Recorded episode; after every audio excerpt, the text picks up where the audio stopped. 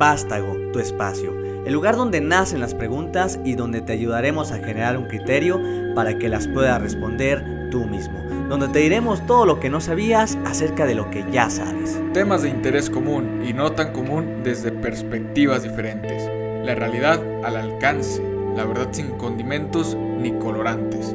Con pauta en la Agenda 2030 de la ONU, intentaremos crear juntos un cambio positivo en nuestra comunidad enmarcando la educación y la responsabilidad social. Siéntate, despiértate, acomódate y prepara motores que esto apenas comienza. La verdad nos hará libres. Hola, ¿qué tal? Yo soy Adolfo Granados. Y yo soy Sebastián Rodríguez. Y sean bienvenidos una vez más a Vástago. El día de hoy vamos a estar hablando de fake news, así como ya lo leyeron y vamos a estar abarcando el tema de una manera diferente, eh, de modo de eh, análisis de una novela que se llama 1984. Sí, ¿y por qué tomamos esta novela? Eh, pues bueno, a quienes nos escuchan, esta novela la escribió George Orwell, que era un autor pues que recomendamos muy ampliamente.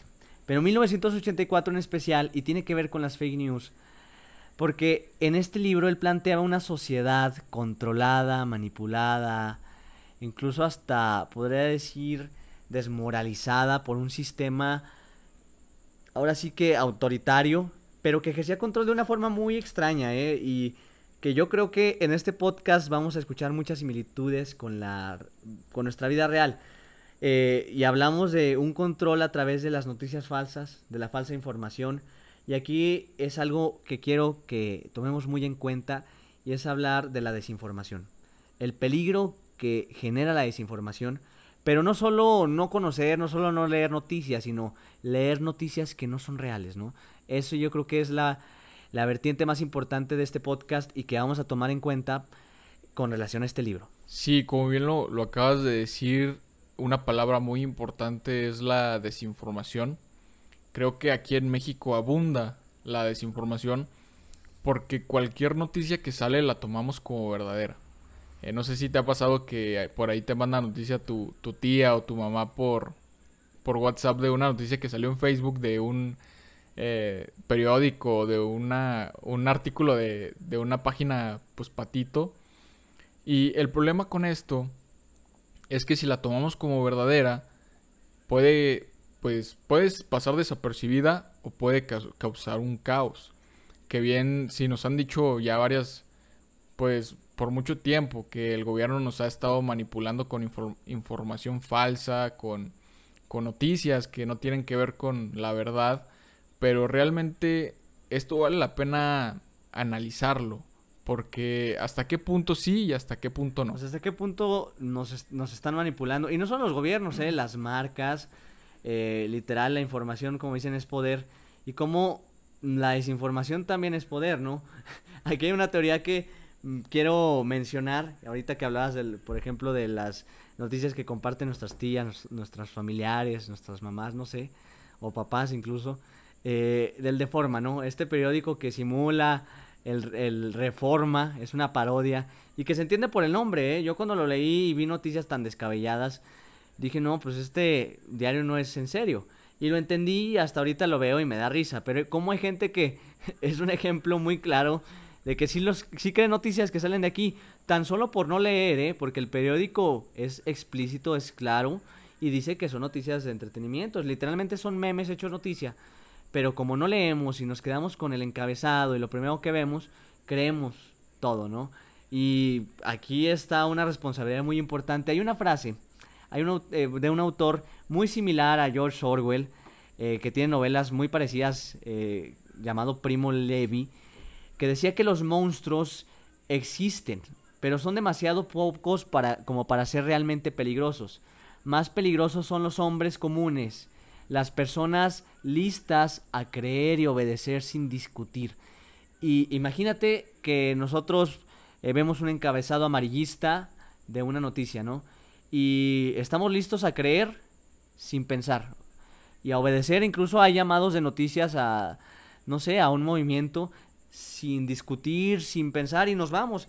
Esta es una responsabilidad muy grande porque las marcas son lo que son y manipulan y también algunos gobiernos manipulan porque la gente así es, o sea, y la, no es responsable la gente de, de, lo que piensa, ¿no?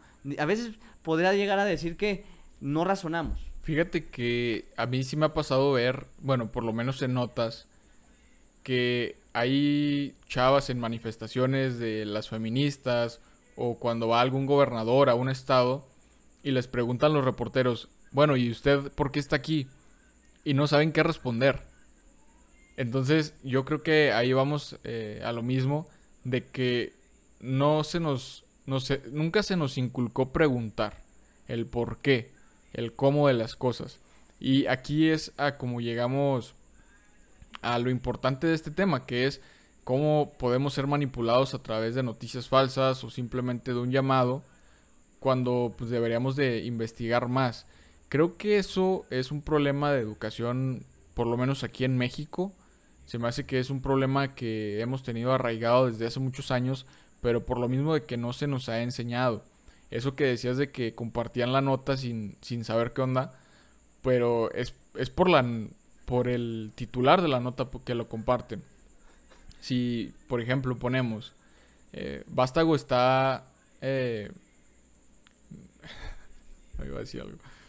Por ejemplo, si ponemos una nota que diga Peña Nieto está de vuelta, por ejemplo. Entonces, la gente a lo mejor simplemente por, por el morbo lo va a retuitear, pero jamás va a abrir el artículo y va a ver que es mentira. Sí, y mira, yo creo que en México tenemos un problema muy grande porque para empezar eh, no leemos, eh, como país, como sociedad, somos una sociedad que no lee. Y hoy estaba leyendo una noticia eh, donde una librería muy antigua, al día que estamos grabando este podcast, estaba cerrando. Eh, cerrando en parte por la crisis del COVID y en parte porque la gente no lee. O sea, ¿cuántos negocios han podido sobrevivir a la contingencia con sus ventas online y pues muchos otros no? Y pues la verdad es que sí es preocupante y es preocupante más cuando estas noticias se vuelven tan comunes, cuando estas noticias se vuelven tan creídas por muchas personas que terminan siendo reales. Al final, yo creo que este es uno de los principios más importantes y aquí me refiero a Goebbels, que era uno de los eh, más allegados a Hitler, que es considerado como el padre de la propaganda política, donde él acuñó una frase que decía, al final de cuentas, eh, una mentira dicha muchas veces termina siendo verdad en una sociedad. Imagínate, o sea, y yo creo que ese mismo principio sigue aplicando y ahora más, porque las redes sociales están a todo lo que dan. Nosotros creemos noticias. Este, platicabas hace un momento de un virus, ¿no? Que habían dicho que había habido un brote en la India de un virus, ¿no? Y la gente creyó y se generó un pánico, pero era noticia vieja, ¿no? Sí, es que ahí estuvo, no sé de dónde salió, la verdad no sé quién lo sacó de nuevo, pero hasta tuvo que aclarar la, la embajada de la India aquí en México de que la noticia era, era verdad, pero era noticia del 2018. Entonces, ya a la fecha ya se había podido controlar el, virus Nipah y no había de qué preocuparse. Simplemente es que a lo mejor a un travieso por ahí se le ocurrió eh, sacar de nuevo a flote la, la noticia y pues para generar pánico, ¿no?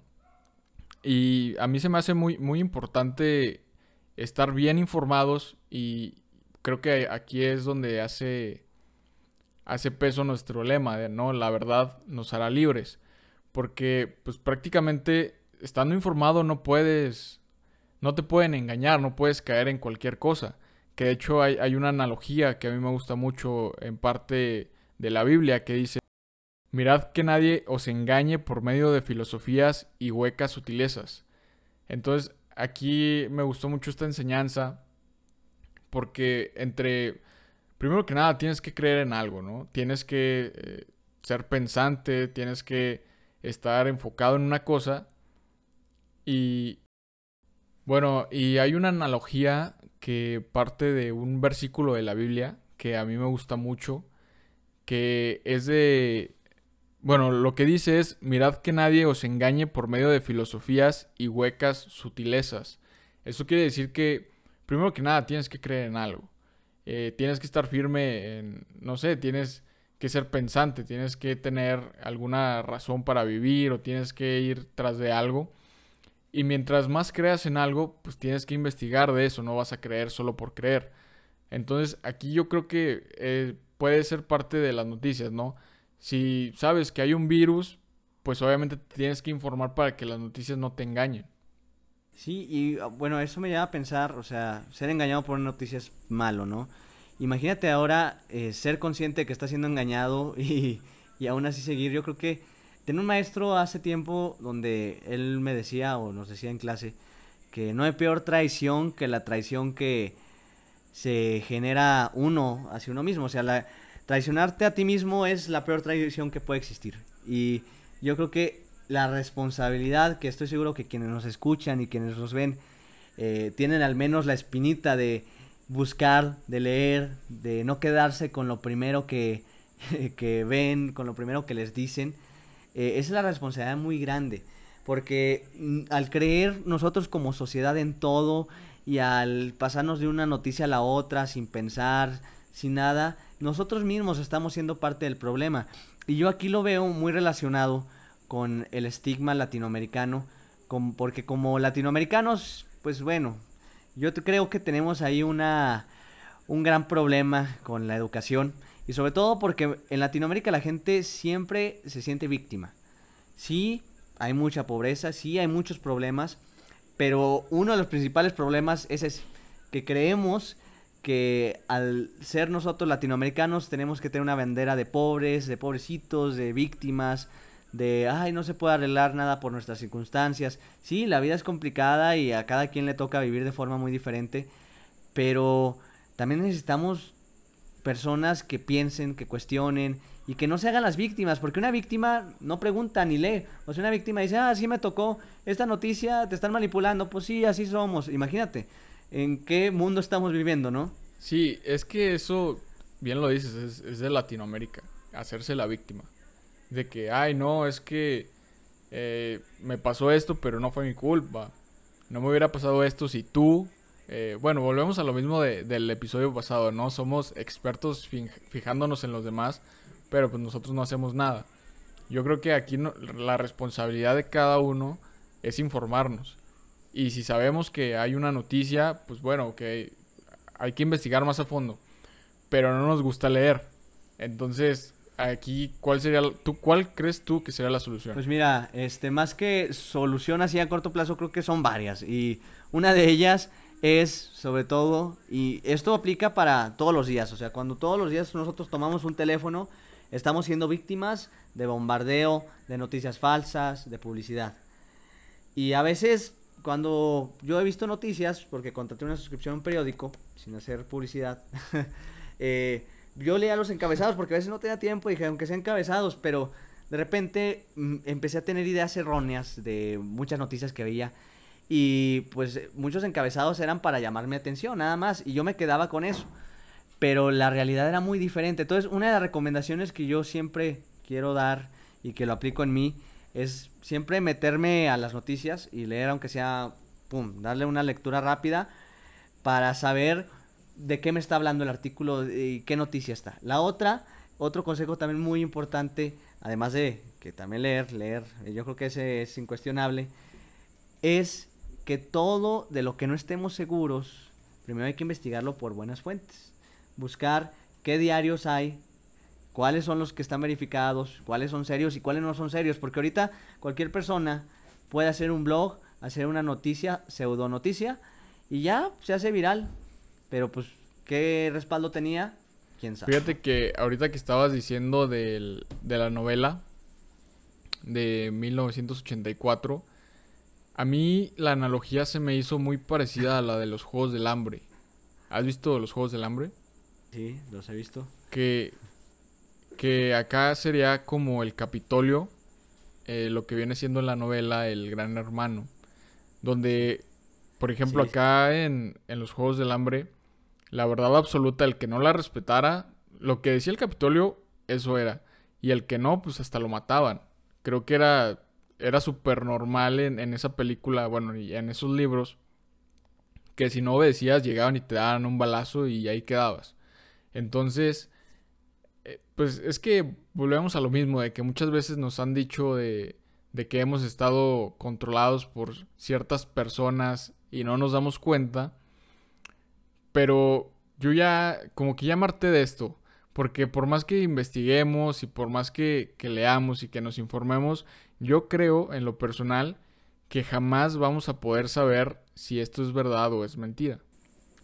Mira, yo creo que si a veces somos víctimas, incluso hasta en nuestra familia hay, hay mentiras, ¿no? Y, y hay noticias y fake news que van forjando nuestro carácter, ¿no? Hasta lo del coco, ¿no? Por ejemplo, o cosas así. Pero yo sí creo que la vida es complicada y es difícil ahorita salirse de la rutina y eso ah, es un tema de ir contracorriente. Tú sabes que ir contracorriente, si todos van para allá y tú vas para el otro lado, siempre va a ser complicado, siempre vas a encontrar resistencia, porque pues así es, tienes que nadar y tienes que nadar más fuerte. Pero es una responsabilidad que tenemos de sí hacerlo y si bien a lo mejor no vamos a encontrar la verdad tan fácilmente, no vamos a, a decir, ah, esta es la verdad absoluta porque no existe, sí vamos a estar un poquito más informados, sí vamos a ser buenos ciudadanos y personas que verdaderamente tienen un sentido crítico, porque eso es lo que falta. O no sé tú cómo lo veas, Austin, pero siento que hay gente que, o que en su mayoría las personas siguen una rutina, una vida, no cuestionan nada, te tocó esto y vas a hacer esto, pero ¿por qué o para qué? Pues quién sabe, pero eso me dijeron. Y así se van y se van y se van hasta que, pues ya cuando se dan cuenta, ya no hay, ya no hay retorno, ¿no? Y tienen una vida que no querían, nunca preguntaron, nunca cuestionaron y nunca tomaron acción porque es una responsabilidad propia. O sea, esto no es que mm, les digamos nosotros a quienes nos escuchan, ah, lean y investiguen. No, no, no, es propio, es una decisión propia y es una responsabilidad también. Es que hay gente que no tiene raciocinio y es algo que yo siempre me he preguntado, el por qué esas personas no se cuestionan las cosas. Yo, por ejemplo, muchas veces, muchos años, me, estaba cuestionando acerca de dónde venimos, eh, cómo, cómo fuimos creados. Pero yo lo que creo es porque he investigado, es porque he practicado cierto estilo de vida y yo estoy convencido de que es la verdad. Pero a lo mejor hay otras personas que no lo creen. El, aquí el punto es, bueno, yo creo algo y tú crees algo. Eh, algo diferente, obviamente. Entonces, pues yo investigo por mi parte. O sea, investigo lo más que puedo, estudio. De hecho, estoy haciendo hasta un diplomado bíblico. Ya tengo ahí como un año. Eh, eh, tengo investigando, leyendo libros. Y a mí es lo que me ha funcionado. Yo estoy convencido de que es, es la verdad absoluta, ¿verdad? Pero si tú crees en otra cosa, pues investiga. Eh, no sé, o sea, intenta indagar más ahí. Porque si vivimos como robots toda la vida, pues la verdad no es, es que no vamos a sentir nada, jamás vamos a saber nada y simplemente diríamos que hasta la vida puede ser en vano. Sí, o sea, imagínate, pues terminaríamos siendo como los este animales o algunos otros seres vivos que están, existen, comen, duermen, algunos se reproducen y mueren, ¿no? Pero pues si no, pues para qué venimos a este mundo si no cuestionamos. Yo creo que es algo que, que también da miedo, ¿eh? Eh, ¿Por qué no lo hace la gente? Yo creo que a veces sí, ah, cuestiones, sí, pero da miedo porque a veces cuestionar, eh, pues es difícil, te enfrentas, como ya dije, a, contracorriente, te enfrentas incluso hasta a intereses, personas desconocidos, ¿no? Pero yo creo que más que nada, y eh, quiero retomar la frase primera donde decía que los, que yo resumo en que los buenos somos más, pero al final nos quedamos callados y los malos terminan controlando todo. Este, es eso, o sea, eh, cuando te das cuenta que tienes tú tu propia voz, que tienes la posibilidad de cuestionar, y no solo, yo no diría que es una posibilidad de preguntar y de cuestionar, sino es una responsabilidad. Eh, o sea, el debate, el preguntar, hasta en un salón de clases, preguntar te hace entender más, te hace aprender más.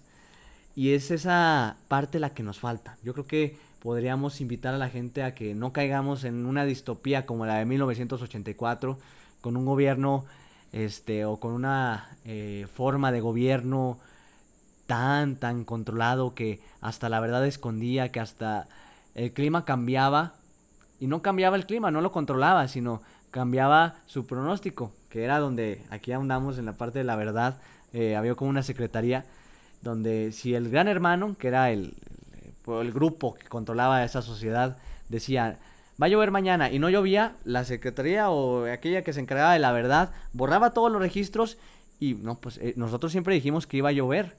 ¿Por qué? Porque nosotros nunca nos equivocamos. Y la gente, lo peor es que la gente no entendía y se le olvidaba. O sea, era una sociedad que olvidaba fácilmente. Y tú podías llegar con otra cara y te compraba la idea. Y es que eso se ve aquí en México. La verdad es que siempre nos lo han dicho de que tenemos una memoria muy corta. Primero que nada por los políticos, porque prometen y prometen y no cumplen nada. Y volvemos a lo mismo. Pero, por ejemplo, cuando hay un desastre natural, como el último, el terremoto del 19 de septiembre, pues todos nos juntamos, somos solidarios y somos un país fuerte, pero a la semana ya se nos olvidó y volvemos a ser los mismos. Ahí yo creo que sería cuestión de, de hacer como reflexión cada quien. Hay una reflexión muy buena que me gusta de Farid Diek que dice, los buenos somos más, pero somos más silenciosos o algo así. Era prácticamente lo que estabas diciendo tú.